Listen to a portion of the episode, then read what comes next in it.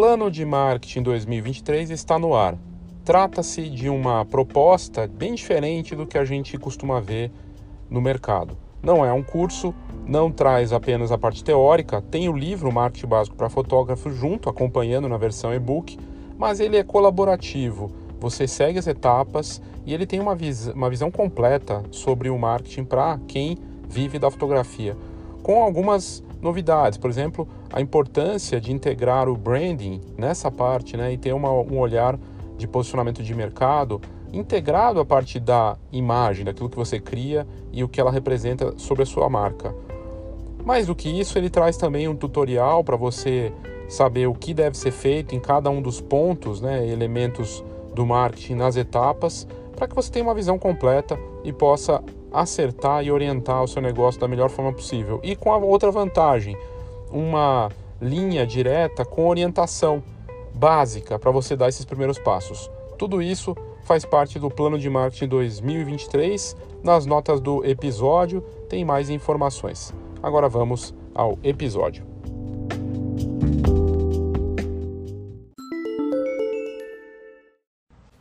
Olá, boa tarde, Léo Saldanha. Eu vou conversar agora com o Paulo Emura, autor do livro Posso Viver de Fotografia. Depois, quando eu colocar aqui salvar a live, eu vou colocar o nome do, do, do Emura lá marcando ele. Deixa eu conectar aqui. Cadê o, o Paulo? Pronto. A gente estava numa sala de teste aqui antes.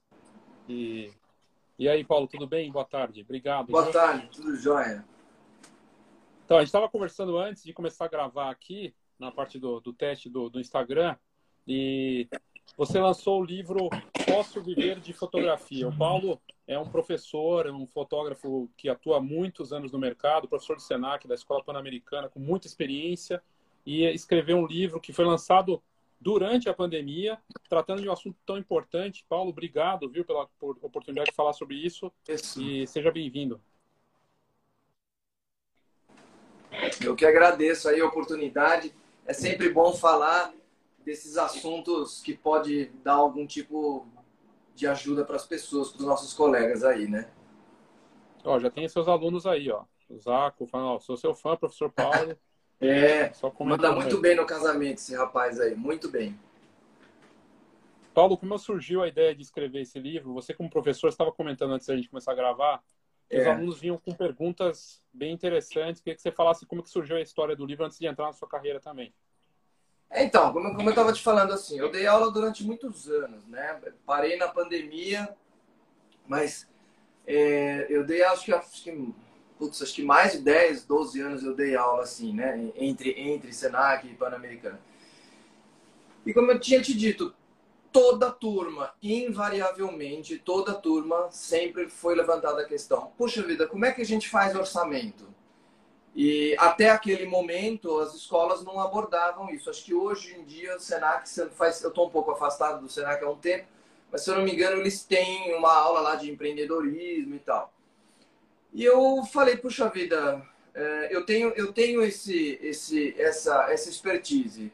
Eu sei de onde eu tiro meus valores eu sei administrar o meu negócio de fotografia, né? Eu vivo de fotografia há mais de 25 anos, exclusivamente fotografia. Então, puxa vida, então eu tenho algum conteúdo para ser escrito. E aí, só que eu falei, eu não posso escrever só de orçamento, eu tenho que falar meio que do negócio em geral, né? Senão fica uma coisa meio solta. Ia ter ali poucas páginas, né? O livro tem quase 80 páginas, ou 80 páginas, sei lá, nem me lembro aqui. Mas é, é, é um assunto que é, saiu muito das minhas práticas, né? Muitas vezes tem aquela coisa lá, né? Casa de ferreiro, espeto de pau. É, nesse sentido aqui, não. Na verdade, tudo que eu escrevi no livro eu faço. Na verdade, ele nasceu das minhas práticas, né? Claro, é, eu sou formado em publicidade, não em administração, mas, por exemplo, eu me consultei com várias pessoas que são mestrados em administração, inclusive para me dar apoio para o livro, para falar assim, olha, eu estou escrevendo alguma besteira aqui, não, não tá, é isso mesmo, está correto, né? Então, é, é, um livro calcado em realmente em conhecimento e prática real do que acontece mesmo, assim, do que eu faço nas minhas administrações aqui do meu negócio, no meu dia a dia, né? Então, nasceu, nasceu dessa demanda das pessoas para quem eu dava aula e também de uma vontade. Eu acho que o, o, o bichinho de você ser professor nunca sai de você, né? Então, eu, eu, eu precisava botar isso para fora e foi o livro. Muito bom. Aí você falava da, da, da questão, uma pergunta recorrente, como fazer o orçamento, e tem uma, um capítulo aqui, como cobrar corretamente. A gente está vendo o mercado, um mercado sofrido, daqui tem várias questões que a gente sabe muito bem, é, é ainda continua sendo uma dor para quem está entrando agora, né? Essa dor de como cobrar. De Cara, preço. eu acho que é uma dor para qualquer prestador de serviço, sabe? Porque assim, quando eu estava pesquisando é, é, é, essas questões administrativas e tudo mais, há sempre uma diferença muito grande, pelo menos naquela conta de padaria, que as pessoas fazem, assim, ah, é, eu compro essa água do fornecedor a dois reais, é, vendo por cinco, mas ele tem o um número dois reais para partir.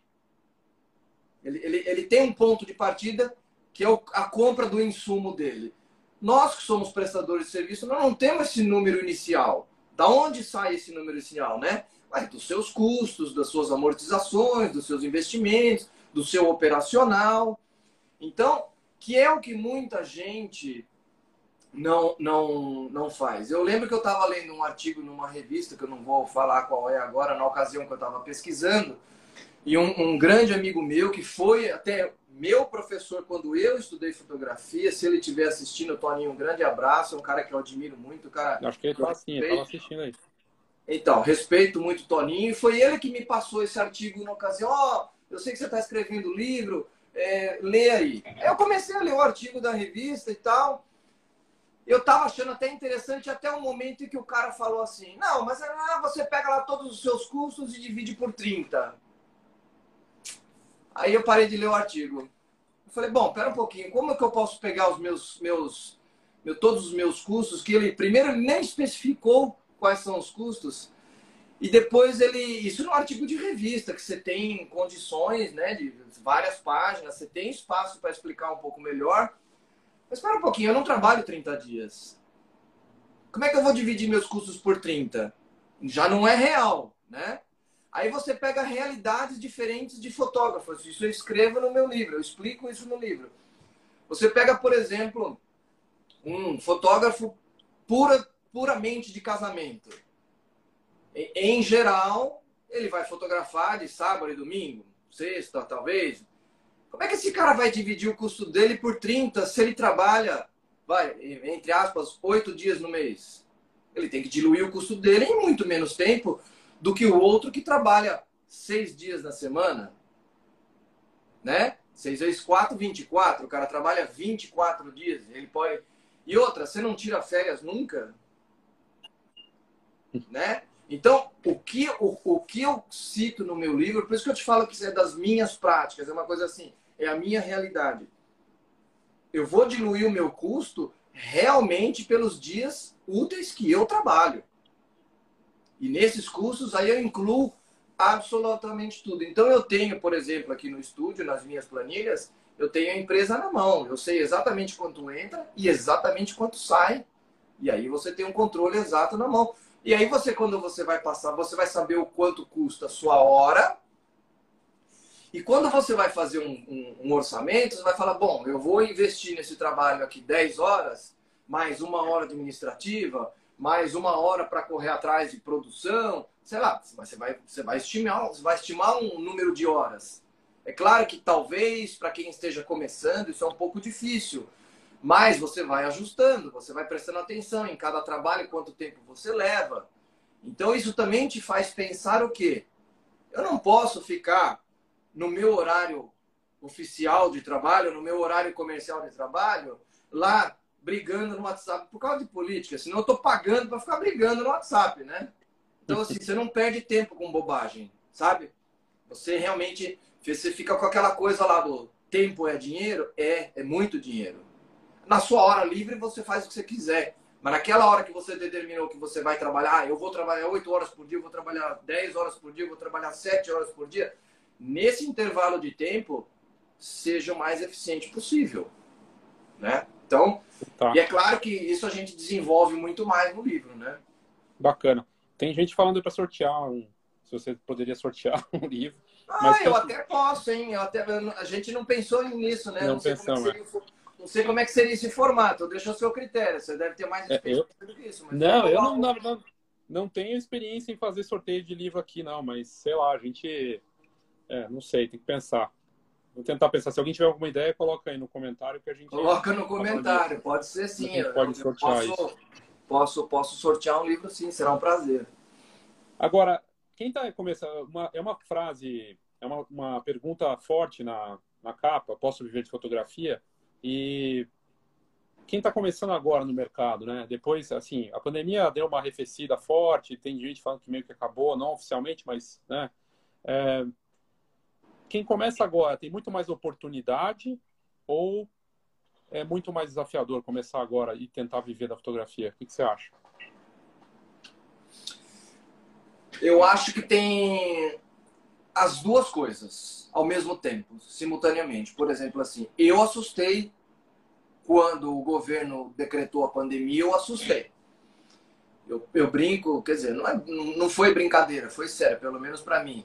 Nesse, naquele primeiro um mês, não entrava nem spam no e-mail, assim. Acho que até as empresas de spam pararam. Eu falei, nossa senhora, tô lascada. Eu tive, por exemplo, por N razões, um 2017, um 2018, que eu não perdi dinheiro, eu não fiquei no vermelho, mas também não tive lucro. Eu só vivi, paguei minhas contas por N razões. Aí 2019, pô, foi um ano normal, beleza, foi um ano ótimo, fiquei no azul, positivo e tal. Aí tava achando que 2020 ia arrebentar, começou bem, veio a pandemia, eu assustei. Eu falei, putz, mas aí o que, que aconteceu? No meu caso, que trabalho com fotografia comercial, de publicidade, faço campanha publicitária, faço produto, faço retrato, faço comida. Que, que aconteceu? As empresas entenderam que precisa de foto boa. Então, por exemplo, enquanto tem um amigo meu que falei com ele ontem, inclusive, falou, cara, casamento tá difícil. Enquanto, enquanto eles passaram muito aperto em determinadas áreas, outras arrebentaram. Eu nunca trabalhei tanto na minha vida, né? Então, para quem está começando, eu, eu acho que mercado, Léo, sempre tem para todo mundo, em todas as áreas, né? Vai falar, putz, a engenharia já está lotada de gente. É, mas tem mercado. A grande diferença é, que aí eu respondo a sua segunda pergunta, que é o desafio quem começa agora numa profissão, porque a gente pegou a mudança do digital, do filme para o digital, os valores caíram absurdo, a gente teve que se adaptar de uma maneira. Os valores caíram absurdo, mas o custo ficou mais alto, porque as pessoas não, não, não se ligam nisso, né? Quando houve a transição do filme para o digital, você comprava uma câmera, uma lente que durava 50 anos. Quando virou digital, começa a acompanhar a informática. Cada dois anos você tem que trocar de câmera. Não que a câmera esteja ruim, mas para você ficar alinhado com o mercado. Então, quer dizer, você tem que ganhar dinheiro muito mais rápido para você poder comprar, amortizar o seu, o, seu, o seu equipamento em muito menos tempo do que antes. Você gastava dinheiro para comprar o filme, revelação, mas você punha no orçamento, entregou a foto, acabou o seu trabalho. Agora não, você tem o trabalho de pós-produção a gente passava orçamento via fax, era o aparelho mais caro. Agora não, você tem que ter um excelente computador para você poder processar suas imagens. Ou vai pagar um tratador que ele vai ter um computador, então ele também não vai cobrar baratinho. Enfim, tem todas essas coisas. Então, os valores caíram absurdamente naquela época e, e e aí você ficou meio perdido, até que você teve que encontramos uma faixa de equilíbrio e tal. Então o que, que acontece? A pessoa que entra no mercado hoje, ela entra no mercado já maduro em termos de valores de digital e tal. Acho que não está tendo mais aquela queda absurda. As coisas meio que se estabilizaram, ok. Porém, para você entrar e você mostrar que o seu trabalho vale alguma coisa, você tem que investir bastante. Já tinha, né? Fotografia não é uma, uma matéria que não se estuda como as pessoas acham. Tem que estudar para ser fotógrafo, e muito, né? Mas hoje em dia você tem que estudar mais ainda. É, é, vamos colocar assim, vai. Nossos pais. Nossos pais, na, na geração deles, quem fizesse faculdade já tinha uma diferença no mercado. Quando eu me formei, você tinha faculdade, inglês espanhol. Aí depois, um pouco depois da minha geração, a ah, faculdade, inglês, espanhol e, e, e pós-graduação. Hoje o, o, garoto que sai da faculdade tem que fazer faculdade, mestrado, doutorado, né? senão nem arruma emprego, né? E a fotografia é a mesma coisa. Então hoje a pessoa para entrar na fotografia, ela tem que entrar, tem que, que realmente estudar muito. Por quê? Você, se você entrar na guerra de valores, ah, é, o Léo vai cobrar 100 nesse trabalho. Putz, então eu vou cobrar 95. Aí o Léo sabe que eu estou cobrando 95, vai cobrar 90. Vai chegar uma hora que a gente vai pagar para trabalhar. Então, você não acha que na prática está rolando isso? Assim, isso, tá na, isso, isso, média, isso eu tá... acho que rola. Isso eu acho que rola. E eu até falo isso no meu livro. Isso rola quando você não tem o que mostrar. Porque você só vai brigar por preço se você não tem um trabalho relevante. E aí, de novo, que eu falo de estudar e investir no seu conhecimento, no seu repertório, na sua técnica. Não importa a área, se é a fine art, se é publicidade, se é casamento, se é, é, é evento social. Não é, você tem que ter o que mostrar. Quem vai dar o valor para o seu trabalho é o seu portfólio. Se o seu portfólio é ruim, desculpe, seu preço vai ser ruim. E, é, e eu não estou falando isso eu como fotógrafo, eu estou falando isso porque eu já ouvi lá atrás esse tipo de coisa de cliente. Sabe? Então é aquela história assim: ah, um fotógrafo renomado vai fazer um retrato de um, pres um presidente de uma empresa, ele vai cobrar 5 mil reais. A gente que não tem nome nenhum, se cobrar 300, o cara acha caro. Para o outro ele paga mil, 5 mil. Para mim ele vai pagar 300, porque eu sou bom de técnica como ele, eu faço retrato mas eu não sou renomado. Meu portfólio não me diz. Porque você pode passar o orçamento no valor que você quiser.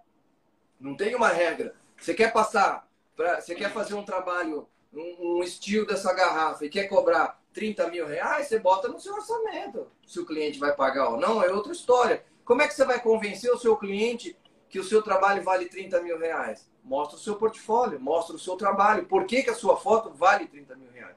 Então a gente tem que ter noção de onde a gente está neste momento da carreira. E a carreira vai evoluindo, né? É normal. Nenhum médico sai da escola de medicina e já vai ser chefe do Einstein.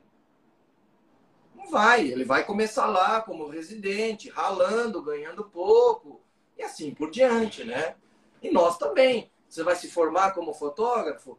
Legal. Você vai começar como assistente, ou você é um autodidata, você vai começar sozinho, mas você vai começar com clientes menores, você vai. Não adianta você olhar um fotógrafo maduro e querer achar que você que está saindo da escola agora vai estar tá no mesmo nível do cara. Não vai, né? Não, não, as profissões não funcionam assim. Toda profissão tem uma escala de, de, de crescimento. E a fotografia não é diferente. Por mais que às vezes as pessoas possam ver aí nas mídias sociais, fulano bombando, não sei o quê, mas calma, né? Mídia social a gente sabe que a maior parte ali é tudo mentira, né? Então vamos, vamos com calma. Eu até ia te perguntar, você falou de mostrar o trabalho, mostrar o portfólio. E, e, tem uma brincadeira que mostra um meme que saiu não faz tanto tempo. O artista antes trabalhava, fazia toda uma. tinha uma série de coisas. Aí era um gráfico assim, o trabalho, pesquisa, toda a parte analógica, né? Hoje uhum. é, é o trabalho dele e, sei lá, 80% rede social, de divulgação, de mostrar o trabalho. Muita gente, fotógrafos estão começando, não tem nem site, ele só tem rede social. Como é que você vê essa dinâmica hoje de entrar no mercado com essa obrigação de estar presente nas redes sociais? Né? Isso é, quanto isso é fundamental? Como é que você vê isso? É, eu, eu por, por, isso que eu te falei que 2017, 2018 foram anos difíceis para mim. Uma dessas coisas eu me culpo. Porque para mim, eu demorei para entrar na rede social. Para mim, rede social era uma coisa assim para ficar vendo a vida dos outros, sabe? Bobeirinha e tal. eu não enxerguei, isso é uma falha que eu admito minha, é eu não enxerguei que isso era uma maneira de divulgar. Quando eu acordei, eu falei, não, preciso correr atrás, e comecei a me divulgar, e hoje vem bastante cliente para mim por redes sociais. Então, assim, eu acho, eu, eu, há muito tempo já, não adianta você ter um portfólio físico e bater na porta de uma empresa que as, as pessoas simplesmente nem te recebem. Elas vão falar, ah, me manda seu material. Ou você vai mandar um PDF, ou você vai mostrar sua rede social. Mas eu acho que não adianta, como você falou assim, ah, muita gente que só tem rede social não tem nem site. Eu acho, aí eu acho um erro, é, não de divulgação, mas aí pensando com a cabeça de empresário. Porque é, é, é uma questão de você ter credibilidade. Para você fechar uma venda, seja lá do que for, você precisa ter credibilidade. Você precisa passar para o seu cliente, de alguma forma, que você não vai pegar o dinheiro do cara e sumir com o dinheiro do cara. Tá certo? Então, assim, então acho que o site é, é como se hoje em dia fosse a sede da sua empresa. Você precisa ter. E lá você, inclusive, vai poder colocar informações mais maduras, informações mais conteúdos mais pesados, mais pesados não em termos de arquivo, mas conteúdos mais densos que você pode explicar um pouco melhor uma campanha que você fez, contar um caso de um casamento, contar, sabe assim? Porque aí a pessoa te viu na rede social, foi lá, olhou, falou, ah, esse cara. Então, todas as ações que você toma de comunicação das redes sociais, é, vão levar a sua credibilidade.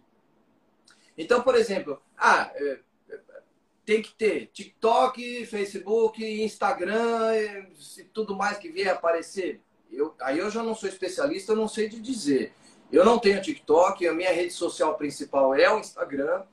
Vem cliente por ali. Eu coloco muito pouco coisa da minha vida pessoal uma outra coisa que eu gosto de surfar, às vezes está no lugar, dá, vai lá, põe um dia na praia, mas assim, em geral são coisas do meu trabalho que eu acho relevante, que as pessoas têm curiosidade de saber, né? Então, eu trabalho as mídias sociais assim. Eu, por exemplo, não fico fazendo é, vídeos de propaganda do meu trabalho, né? Criar um videozinho tipo institucional do Paulo Ebura, fotógrafo. Nunca fiz. Não sei se dá retorno ou não. Não senti necessidade disso ainda. O que eu acho só que não é muito legal é que nem você falou, ah, 80% mídia social e 20% fotografia na prática. Não, gente, a fotografia é o principal negócio, né? Porque senão não sustenta. Você é famoso no Instagram, famoso no TikTok, é o cliente te contrata. Legal, pô, bacana, o cara tem milhões de seguidores, sei lá o quê e aí você entrega um trabalho que não segura a demanda do cara, como é que fica? Né? Então, assim, pode te trazer, por você ter muitos e muitos seguidores, pode te trazer cliente todo dia e tal, não sei o quê.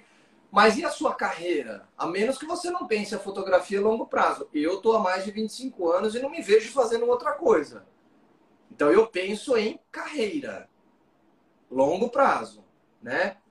Então, vai muito também, acho que, do objetivo da pessoa.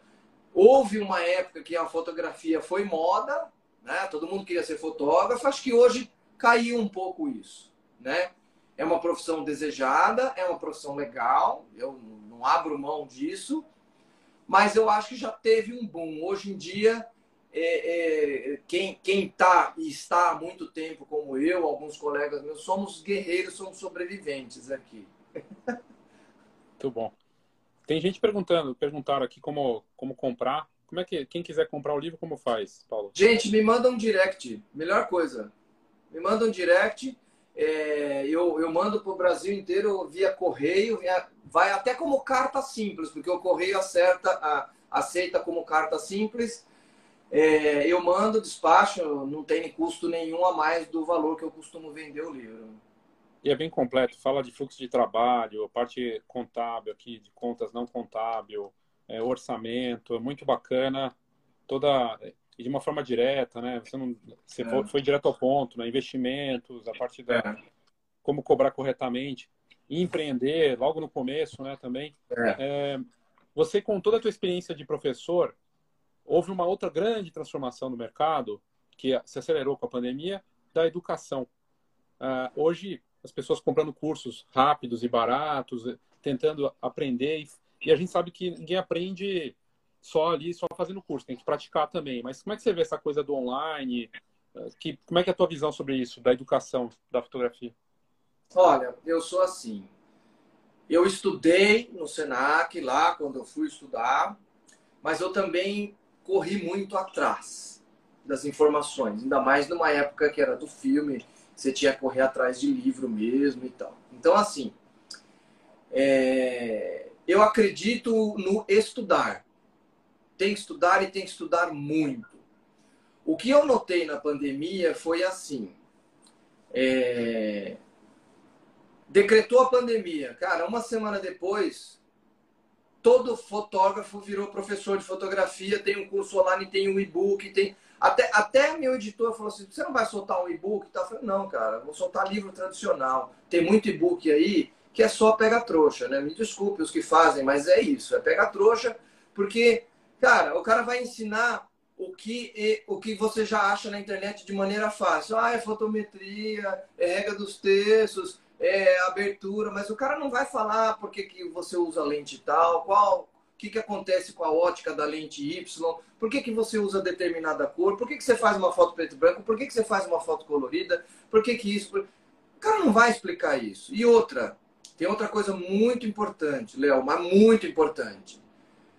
Você ser fotógrafo não significa que você é professor. Ser professor é outra profissão. Por um acaso, o meu conteúdo é fotografia. Eu penei muito para ser um bom professor e eu me considero um bom professor porque eu tive esse feedback de quase todos os meus alunos.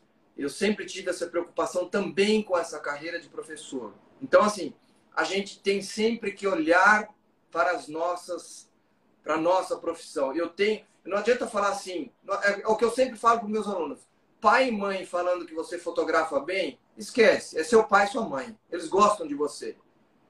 Você tem que pegar alguém que é extremamente crítico com a sua profissão e ver se esse cara fala bem do seu trabalho. Se ele falar bem, isso mesmo. Então, assim, eu não fiquei mais de 10 anos dando aula sendo um mau professor. No isso, já é, um, isso, já é um, isso já é um sinal para mim. Mas eu sempre também tive a preocupação de saber depois que o aluno saiu da minha mão, não, não durante, depois. E aí, como é que foi? Gostou? Achou legal? Não achou? Onde eu tenho que melhorar? Então é sempre assim. Então, assim, por isso que eu digo. A profissão de professor é outra, independentemente do conteúdo que ele vai ministrar. Então, eu vejo com uma com bons olhos se você estiver com uma pessoa bacana e eu vejo com maus olhos se você cair nesse truque do e-book. Ah, olha, vem um e-book aqui de graça para você. Né, né, né. Eu, eu, não, eu, eu, eu até durante a pandemia não tinha o que fazer, eu comecei a baixar alguns para ver. Cara, é copia e cola da internet. Você vê que a pessoa não escreveu da ideia dele. Claro, as informações são as mesmas? São, são as mesmas. Mas como você explica é que é o grande lance. Né? Então tem que tomar muito cuidado. E outra, você não vai aprender a fotografia num e-book de 30 páginas. Não vai.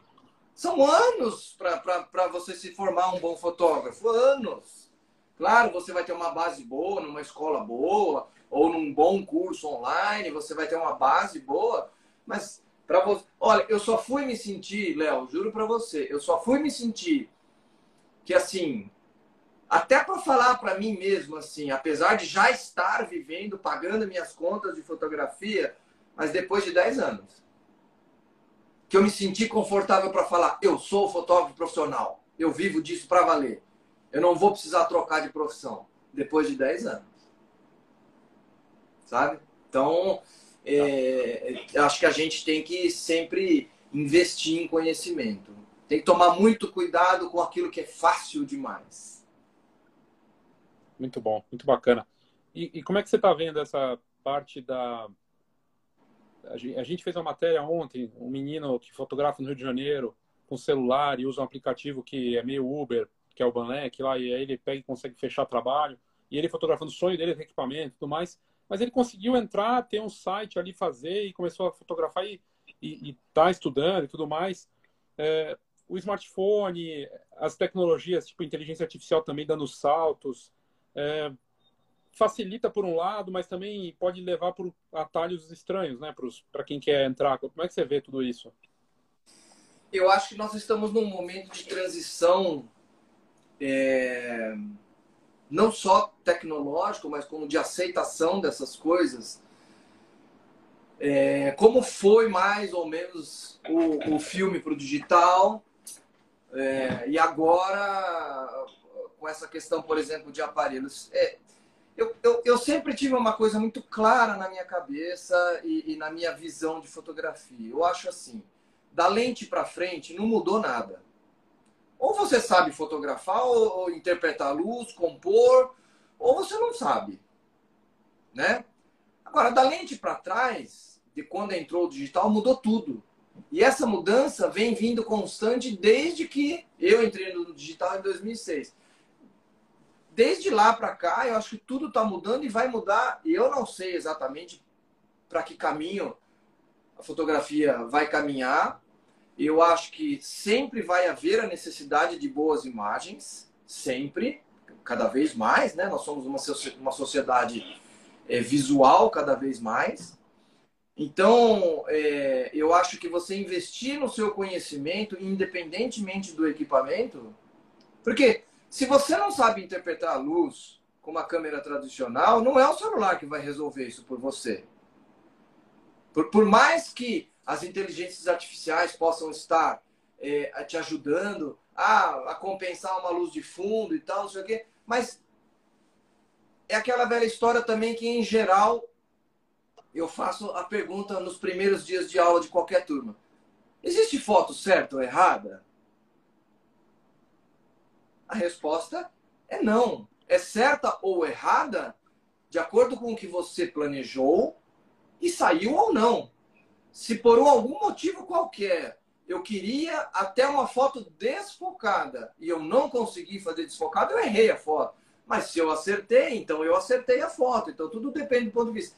Então, como é que uma máquina que vai automatizar uma ação minha, uma interpretação minha, que é minha, do meu cérebro, da minha imagem, como é que ela vai conseguir interpretar isso? Eu não sei se a inteligência artificial chegou nesse ponto ainda. Eu não sou não, não, é, não, não conheço muito esse assunto de inteligência artificial, mas eu acho que não. Nunca vai entrar no meu cérebro e saber o que eu quero com a imagem. Então eu tenho que ter domínio total da situação, tanto técnica como interpretativa da cena. Né? Eu tenho que ter essa interpretação. O aparelho é só um aparelho. E aí tem aquela coisa, né? Se você faz uma foto e, e precisa ficar aplicando filtro demais, sei, né? A foto já não é mais aquilo que você interpretou, né? Porque esses filtros nada mais são do que recursos do Photoshop automatizado num clique. Né? Esses filtros não são nada mais do que isso. Clareia aqui, escurece lá, puxa lá, põe azul, põe vermelho. Mas isso tudo está lá no Photoshop. Ele só automatizou num botãozinho para você. Mas se, se você faz uma foto que precisa ficar aplicando filtro para salvar a foto, eu acho que tem alguma coisa errada na hora que você produziu a imagem, né? É diferente de você chegar e falar assim: eu tô com uma ideia na cabeça de um projeto que eu preciso de fotos extremamente contrastadas e ou a câmera ou o celular ou o que quer que seja que esteja produzindo a imagem não vai me produzir esse contraste que eu quero. Então tá, então você vai mas você vai fazer o quê? Então você já vai buscar uma luz contrastada, cores contrastadas, você já vai levar a foto o máximo possível daquele contraste que você gostaria, para depois ir lá e só finalizar no seu, no seu software de imagem. Mas não que assim faz uma foto de qualquer jeito e fica botando filtro lá para salvar a foto. Aí eu já não acho que é legal.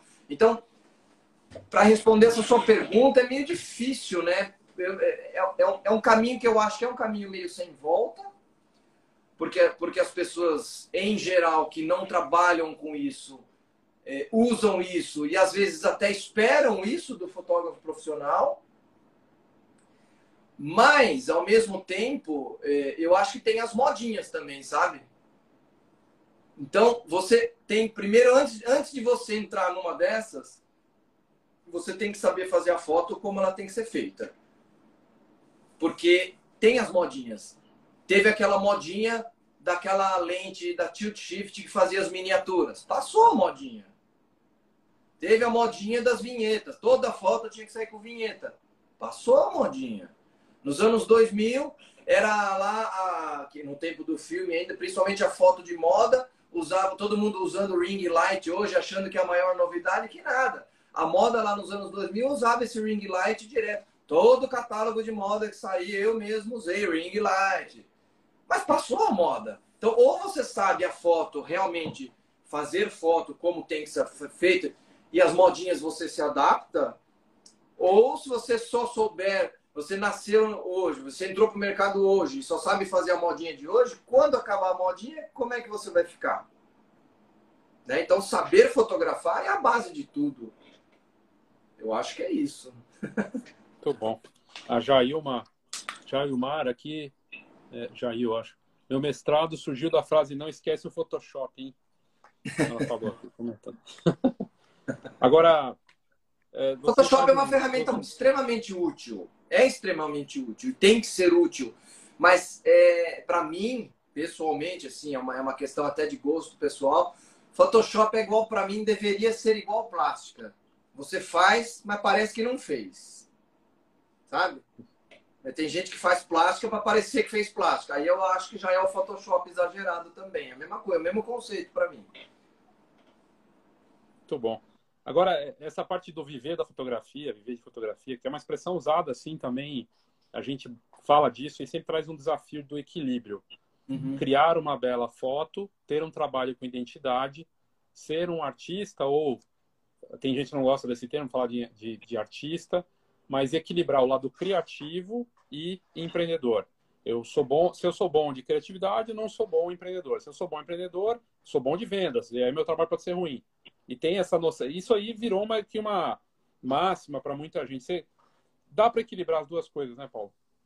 Eu sou a prova disso.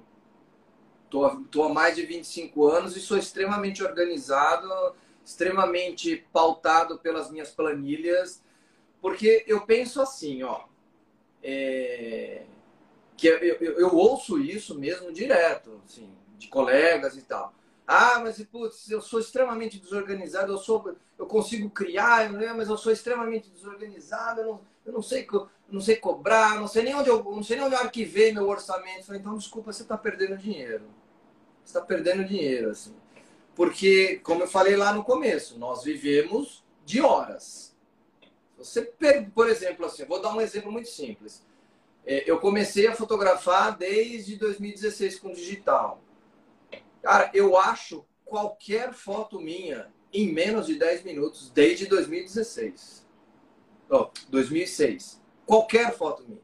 Tamanha minha organização. Meus amigos me chamam até de chato, mas é isso mesmo, assim. Porque eu não posso perder tempo procurando coisa no backup. Se eu estou procurando coisa no backup, eu não estou vendendo, eu não estou produzindo. Porque eu trabalho muito sozinho. Tem umas pessoas que às vezes eu chamo para assistência que me ajudam, mas eu não tenho CLT aqui comigo. Eu trabalho sozinho. Então, ou eu otimizo o meu tempo, ou eu deixo de ganhar dinheiro. Então, assim, a gente tem que entender uma coisa. Quando eu tô com a mão na câmera, eu sou o criativo, eu sou o fotógrafo. Eu estou criando minha imagem, eu estou seguindo um briefing, eu estou fazendo uma foto espetacular de um aniversário. Eu tô... Tirou a mão da câmera, eu sou empresário, vendedor de imagem. Você tem que ter esse equilíbrio. Não é que, não é que é, como você falou, que virou uma, uma, uma questão, assim, até uma dicotomia. Não, não tem nada de dicotomia. Se você quer viver daquilo, você tem que, e, e no meu caso, você vai assim, ah, tem, tem muitos fotógrafos que conseguem, por exemplo, é, às vezes está casado lá com uma pessoa e a outra pessoa é boa de administrativo, é boa e ajuda, e o casal se ajuda. Pô, legal, bacana, ótimo, te sobra mais tempo. Não é o meu caso. Né? Minha esposa é advogada, não tem nada a ver com fotografia, não, não quer nem saber da minha área aqui em termos de, de trabalho, né? Ela tem o negócio dela, já ocupa a vida dela pra caramba. Então é difícil mesmo assim. Então, ou eu sei administrar a minha empresa, ou eu vou deixar de ganhar dinheiro. Então eu tenho certeza absoluta que tem muita gente aí que deve ter um nível de faturamento X, que se, que se, se organizar, vai ter uma margem de lucro, ou seja, vai sobrar mais dinheiro no final do mês, sem aumentar o faturamento, só uma questão de se organizar. Eu, eu posso te falar uma coisa, Léo, eu sou, eu sou tão absurdamente organizado com essas coisas de, de, de não perder tempo, eu sou tão obcecado com isso de não perder tempo, que assim, tinha uma época que eu dividi o estúdio com um amigo meu, e ele sabia, eu, eu sabia se ele tinha vindo aqui no sábado ou não. Por quê? Eu entrava aqui na segunda-feira, eu via um, cara, uma garra fora do lugar. Ele veio aqui no sábado. Se acabar a luz do estúdio aqui, eu consigo mexer em qualquer. Eu sei onde está absolutamente tudo no estúdio. Absolutamente tudo. Por quê? Porque se eu estou numa sessão de fotos, putz, eu preciso pegar uma panela mais fechada. Tá lá. Não tá assim jogado, espalhado. Então, assim, é esticar o braço, pegar, usar. Terminou de usar, volta para aquele mesmo lugar. E isso com tudo, absolutamente tudo. Então, a minha parte administrativa aqui no meu computador administrativo também tá tudo organizado, pastinha, nanã. eu sei exatamente onde está tudo, eu não perco tempo nada. Você fala assim, putz, Paulo, lembra daquele orçamento lá de 2015, não sei o quê? Lembro, está aqui, ó, pumba, rapidinho. Né? Inclusive, eu, eu falo isso aqui no livro, essa questão, tá aqui, ó, até passei a página aqui, ó. Página 57, ó. Tá vendo esse código aqui, ó? Sim, sim, eu tava vendo aqui. Isso é uma sugestão de código. Eu sugeri três tipos de códigos aqui. Por exemplo, cliente fechou comigo, eu monto, eu, eu abro um código. Então eu sei que tudo desse cliente, desse job, desse cliente, está nesse código. Então, por isso que eu acho qualquer foto minha em menos de 10 minutos, porque eu sei aonde está. Eu sei aonde está. Aqui, né? Isso, exatamente. Muito legal. Né? Então isso é muito importante essa questão para você não perder tempo. Por isso, né? Eu acho que, que, que a gente tem que ser organizado e aí eu consigo ter um alto rendimento, né? Para poder maximizar o meu dia. Se eu vou eu tratar a imagem, se eu vou passar por um tratador, isso tudo depende do trabalho, mas está cobrado de uma forma ou de outra está cobrado. Também não tem essa história de ah, ah, me entrega o ensaio todo aí. Não, não existe isso de entregar, pelo menos para mim. Não existe isso de entregar o ensaio inteiro. Se eu entregar, o cara me contrata para fazer 30 fotos. Eu produzi lá, sei lá, foto de modelo, que você clica bastante. Eu entrego as 30 fotos e dou o ensaio inteiro, eu deixei de ganhar dinheiro. Eu prefiro deletar, eu prefiro deletar esse excedente do que dar. Porque, peraí, né? É o meu trabalho. Uma vez eu vi uma frase muito legal assim: não me peça para dar a única coisa que eu tenho para te vender. Adorei essa frase, né? Mas é isso, né? Você vai, cê, seu carro quebrou, você vai na oficina mecânica, leva a peça que quebrou. Só por isso o cara não vai te cobrar? Ele não está te vendendo peça, ele está te cobrando para arrumar o carro. E nós fotógrafos também, eu estou cobrando porque eu produzi uma imagem para você. Então eu preciso te cobrar. É uma opção sua não comprar o excedente de fotos. Beleza, mas eu, mas eu vou te vender. Fantástico. É, a gente estava falando do começo, você citou uma parte que me chama a atenção. É, a, a, profissão fotógrafo te teve um tinha um glamour um pouco melhor um pouco tempo atrás, agora já não está tanto. Você comentou isso uma hora. Uhum. E mas ao mesmo tempo você falou do trabalho, que o trabalho voltou. E eu vi uma, algumas matérias, alguns conteúdos de fora, falando de fotografia de produtos que está bombando, e-commerce, porque, por incrível que pareça, acho que uns 50 milhões de brasileiros ainda não entraram na internet. Ou seja, a gente que vai começar a consumir, produto vai chegar, vai precisar. Empreendedores que não têm negócio, não mostram. As... E tudo precisa de imagem. Retrato é outra área, duas áreas fortíssimas, né? Retrato e a parte de produtos, e-commerce tudo mais. É. É... Como é que você vê? Você acha que realmente que perdeu esse lado sexy ou tem um outro perfil agora? Como é que você tá? Como é que você vê isso? É, eu acho assim, ó.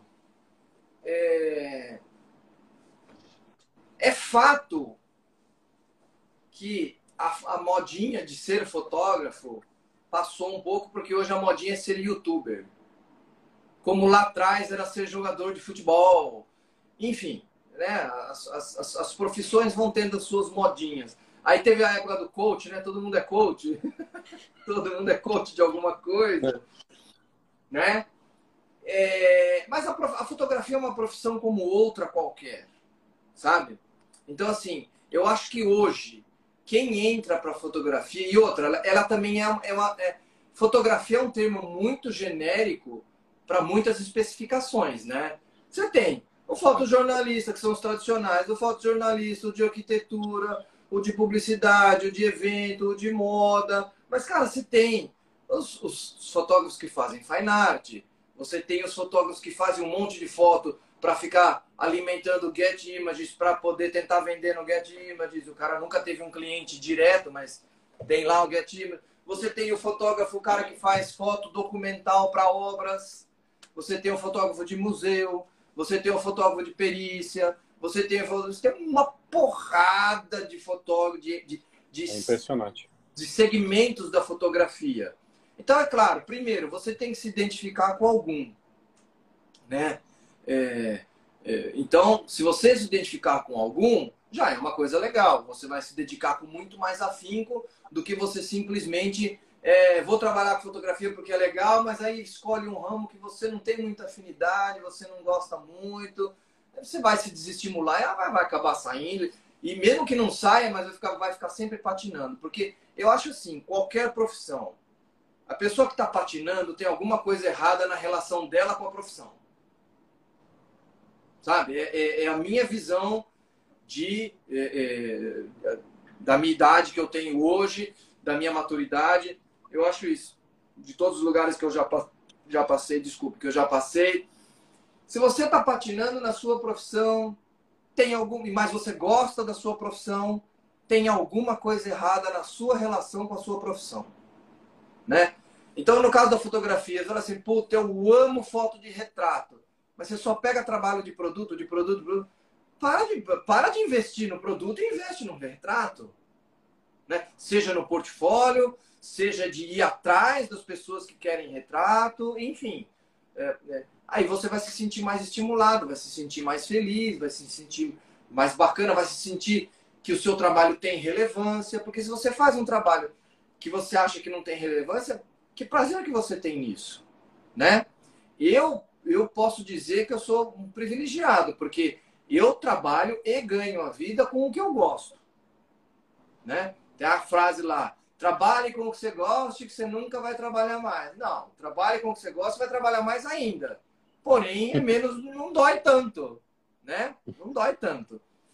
Então, eu sou privilegiado nisso. E na área que eu gosto. Mas eu também, não é que é, aconteceu de eu trabalhar na área que eu gosto. Não, eu fui moldando a minha carreira, né? Eu fotografei no meu começo de carreira de tudo. Fotografei evento pessoa física, né? É, aniversário, batizado, fotografei muito evento corporativo, fiz foto de arquitetura, fiz foto, cara, eu permeei quase tudo. Só não tenho bagagem, por exemplo, com casamento que eu fiz dois que eu não pude falar não, que eram amigas que não deu para falar não. Então eu posso dizer, eu só fiz dois casamentos da minha vida. E para ter certeza que eu já não queria e para ter certeza que eu não quero mesmo, não é a minha praia. Não me sinto bem fotografando o casamento.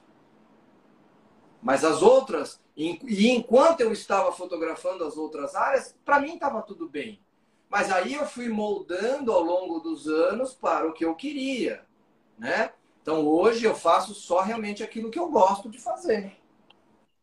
Então tem a questão da modinha, tem a questão uh, das oportunidades, como você falou hoje, o e-commerce. Mas se você não gosta de fotografar produto, que é uma foto que tem muita técnica, é uma foto que no final das contas ela pode ficar bonita, mas se não vender, o cliente não vai ficar feliz, né? Porque também a foto de e-commerce não é só pôr a, a casinha lá que eles vendem no Instagram, fundo branco, e botar o produto ali. Não é. Foto não é isso. É uma foto para vender. A foto ficou com cara de legal, de que dá vontade de comprar. Então, não é que ah, e-commerce não precisa de técnica. Claro que precisa, lógico que precisa. E precisa de técnica de venda. É uma, é um produto que tem que ser vendável. Eu vou pegar lá, vou fazer um prato de comida vou botar naquela casinha lá que fica. Eh, vai.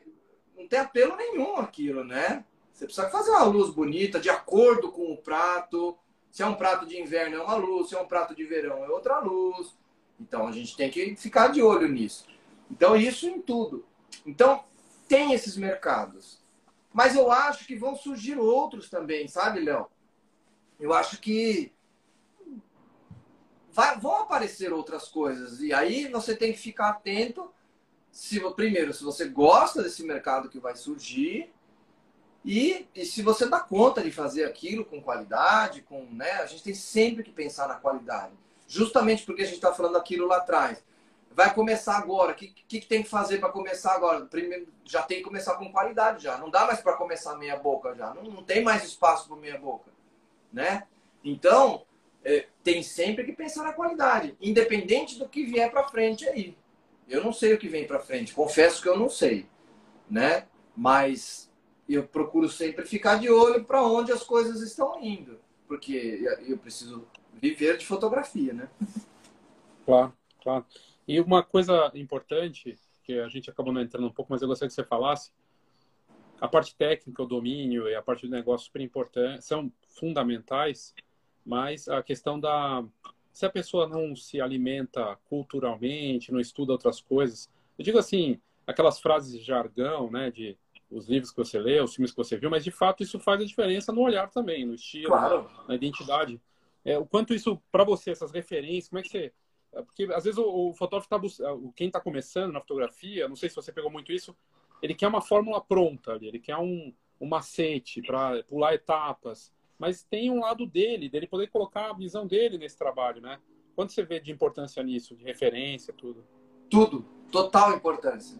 Você não vai ser um bom fotógrafo se você não tiver uma boa base de formação de imagem, por exemplo, de é, bibliotecas que você já viu, de biblioteca de imagem. Então, assim, repertório. Se você não tiver. E não é só repertório de foto, é repertório de pinturas clássicas, pinturas modernas, esculturas, arquitetura. Porque quando você vê um prédio que tem ali um, um bom arquiteto, que pensou numa arquitetura, aquilo é arte.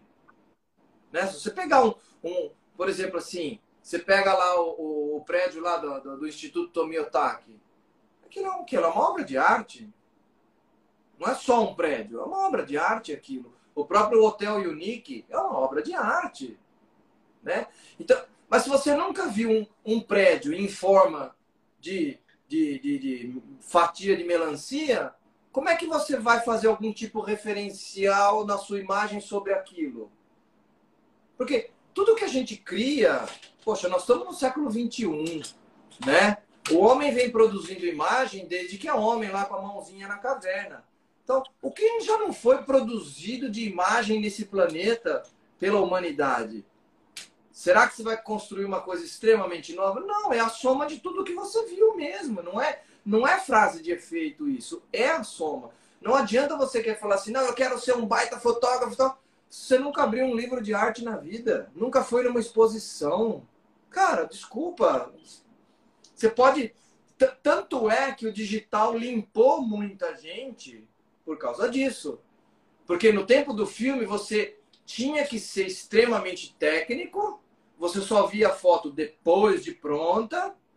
Então, um fotógrafo que não tinha essa parte cultural muito avançada, mas era extremamente bom tecnicamente, ia bem.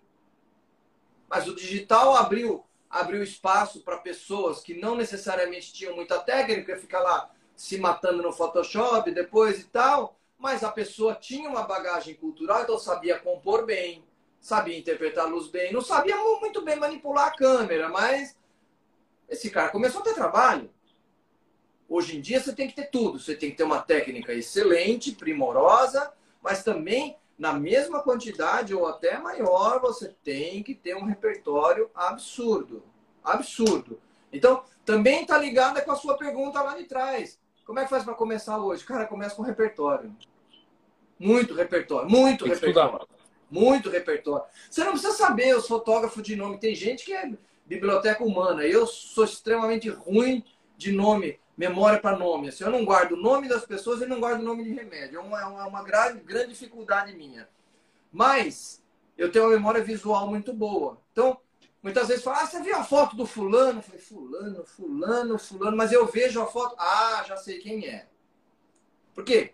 Porque eu já vi a foto, já vi o trabalho do cara e visualmente eu tenho uma boa memória. Mas então você tem que, então você não precisa saber nome de todo mundo, ficar decorando, não. Mas você precisa ter a oportunidade, inclusive, de ver coisas que você não gosta.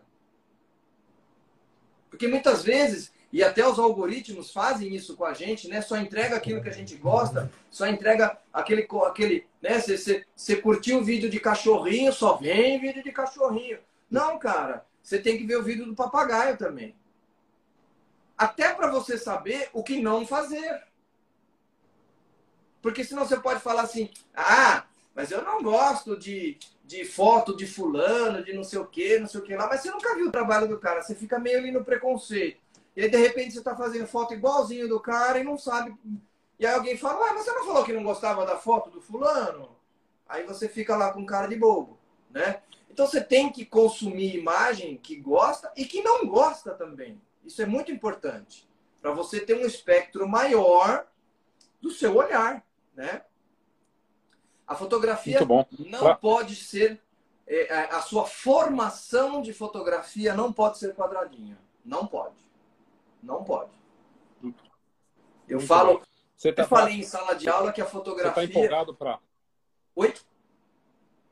Para 2023, você tá, quais são os planos? Tá, está otimista? Ai, cara, eu não sei, viu? Posso, posso falar um palavrão? Posso falar um palavrão? Pode, pode. Posso falar uma palavra? Não, é que eu tenho uma frase que eu brinco assim, né? É, é, isso já antes até de, de, de, dessa, dessa polarização aqui. Mas assim, é, cara, se tudo der certo, nós estamos fodidos, cara. Mas só se tudo der certo, cara. então eu não sei, sabe assim? É, eu, eu acho assim, as eleições vão dar uma mexida no mercado se um ganhar ou se outro ganhar. Mas, mas assim, as empresas precisam vender, né? A, a, a economia precisa rodar de um jeito ou de outro. Então, assim, não adianta a gente ficar esperneando, pra, pra, pra lá, um é isso, outro é aquilo. Outro... Cara, vai mudar com um, vai mudar como já mudou com outros, e, e você tem que se adaptar. Na verdade, é, na verdade, eu acho que a grande o grande mérito de, do nossa população é conseguir se adaptar. Às vezes mais sofrido, às vezes menos. Acho que não tem menos sofrido, né? A gente sempre sofre. Mas, mas o brasileiro em geral, as empresas, é, as pessoas produtivas conseguem se adaptar. O que eu acho é o seguinte: eu ouvi, eu ouvi num podcast hoje é, uma frase muito legal. Estava até falando desse negócio de inteligência artificial, que, por exemplo, você vai lá no galpão da Amazon, não tem mais funcionário, é tudo robô que faz. E onde estavam aqueles caras que arrumavam prateleira, né? Que nós estamos vivendo uma outra revolução industrial. Eu acho assim, a fotografia nunca vai morrer. Seja porque as pessoas precisam de foto para divulgar, se vão precisar de fotógrafo profissional ou se as pessoas vão conseguir começar a produzir suas próprias fotos de maneira que consiga vender. A gente não sabe se isso vai acontecer ou não, mas uma coisa é certa: é, sempre vai precisar de boas imagens. Então, a gente tem que só olhar para onde está caminhando esse consumo das boas imagens. Por exemplo, falaram que os bancos de imagem iam acabar com a profissão fotógrafo. Não acabou. Você lança um produto, você tem que fotografar o produto. Você eh, faz aniversário, você vai contratar um, e você quer um trabalho melhor do que simplesmente celular, você vai contratar um fotógrafo. Então não vai morrer assim, vai, vai talvez diminuir. Mas eu acho que essa frase que eu ouvi foi a melhor. É, não é que os empregos vão acabar, vai sobrar pessoas não empregáveis. Ou seja, qual que é qual que é o fundo dessa frase? Cara, o mundo vai mudar sempre, sempre está em transformação. Não fique acomodado. Essa é a grande questão. Não fique acomodado. Porque a medicina vai mudar? Vai. A engenharia vai mudar? Vai. O direito vai mudar? Vai. A fotografia? Vai também. Você só tem que ficar atento para onde está indo, né? E isso acho que a, a, a, se você quer viver dessa profissão, tem que ficar atento. Mas dá para viver, claro que dá. Não tem, tem mercado para todo mundo. Você só tem que ficar atento, investir no seu conhecimento é muito importante, técnico e cultural. Cultural, cara, é, é hoje como nós temos acesso muito mais é, é, a, a, você é diferente você ver um quadro ao vivo e você ver na internet, mas você viu. Eu posso te falar, em 2019, eu fui lá para a Holanda e fui lá no museu onde tem a menina do brinco lá, né? Do vermelho. Cara, foi uma das melhores experiências culturais que eu tive na vida. Você fica assim, a um metro do quadro. Eu, eu juro pra você, eu fiquei arrepiado, eu fiquei uns 40 minutos olhando pro quadro, meu, meu, tava, tava só eu, meu, meu pai e meu filho pequeno, os dois querendo ir embora, eu falei, vai, vai andar no museu. Eu fiquei 40 minutos olhando para aquela. Eu fiquei hipnotizado por aquela pintura. Ela é simplesmente espetacular. É espetacular, é um negócio inexplicável para quem gosta. Claro que eu já tinha visto na internet. Então, assim, você consegue ter acesso, você não vai ter a emoção que eu tive de ver ao vivo, mas você vai ter acesso. Então, tem acesso, vai atrás. O dia que você puder ver ao vivo, veja, porque você vai ficar encantado. Mas nós temos essa possibilidade. Então, todo mundo tem essa possibilidade. Então, não adianta você chegar no mercado com pouca bagagem cultural. Não, é? e aí não adianta. Aí realmente não adianta. Você tem que chegar no mercado minimamente com uma bagagem cultural, sabe? Rechonchuda já. Para você ter o que. Porque, por exemplo, você pega o meu caso. Faço bastante foto para publicidade também. Aí você pega um diretor de arte que conhece essas obras. Ó, oh, eu queria fazer uma campanha aqui, muito aqui calcada no, no, na fase inicial do Van Gogh, que não era a fase impressionista, que ele trabalhava lá com uma luz mais fechada, não sei o que, que eu acho que vai ficar legal aqui nessa campanha. Você só conhece, você só conhece o Van Gogh impressionista. Você já errou, né? Você está pensando numa coisa, o cara está pensando em outra. E você nem sabe do que o cara está falando. A sorte é que hoje você pode ir lá na internet e falar, bom, Van Gogh no começo de carreira. Aí você... Mas até aí você está correndo atrás. Você não já tá, você não está discutindo com o seu cliente de igual para igual, né? Uma, uma, uma pessoa que trabalha com foto de gestante, a, a gestante chega lá e fala assim, putz, eu queria fazer uma foto aqui, eu adoro Monet, eu queria fazer uma coisa mais poética, tá? O cara nunca ouviu falar de Monet. Fica difícil, né? Não é fotógrafo. É um pintor do século XIX. Mas e daí? Não é imagem? Não é cultura? Esses pintores não trabalhavam a luz maravilhosamente bem? Por que, que eu não vou estudar esses caras? Né? Só porque é antigo? Não, né? Tem que, tem que, a gente tem que pensar muito mais globalmente em termos de repertório, muito mais. Escultura, por isso que eu falei, escultura, arte de rua, tudo. Você, aparece para você para fazer um catálogo de, né, de foto street. Você, ah, eu não gosto de pichação.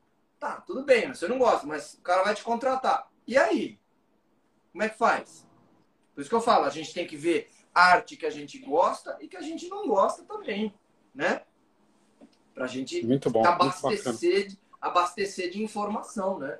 Pra, e, e esse abastecimento de informação até faz com que a gente abra os olhos para onde o mercado está indo também. Verdade. É, você consegue, é, você consegue né, ver as nuances do mercado, assim, e aí você vai, né? Sensacional. Paulo, é, tudo que você está falando tem muito da, da tua vocação e do teu, assim, de, dessa missão da, da informação, do conteúdo do ensino, né? Que é algo que está em você, além de ser fotógrafo, com uma, uma, carreira fascinante, mas um professor dedicado, né? E, e tudo aqui disponível no livro Posso Viver de Fotografia. Quem quiser adquirir o livro, é só seguir o, é o Emura Fotógrafo. Como é que tá É arroba, né? O Emura Fotógrafo. É só mandar um direct e você envia para o Brasil inteiro, né? Mando, mando via correio. Bacana. Obrigado pela, pela edição, adorei o livro. Vou fazer mais uma publicação também para falar disso. Poxa, agradeço, muito obrigado. Parabéns, viu, pelo trabalho. Obrigado pela tua generosidade de trazer informação, falar do livro, da carreira, desse mercado que a gente ama, mas que é desafiador e, e tem Total. oportunidades ao mesmo tempo, né? Obrigadão, viu, Paulo? Eu que agradeço, Léo. E, e, a todos que estão aí com a gente nesse horário aí, obrigado, gente. Valeu aí. Bastante gente entrou aí. Obrigado. Obrigadão, Paulo. Tchau, pessoal. Obrigado. Valeu. Boa noite. Tchau, tchau. Tchau. Oh, thank you.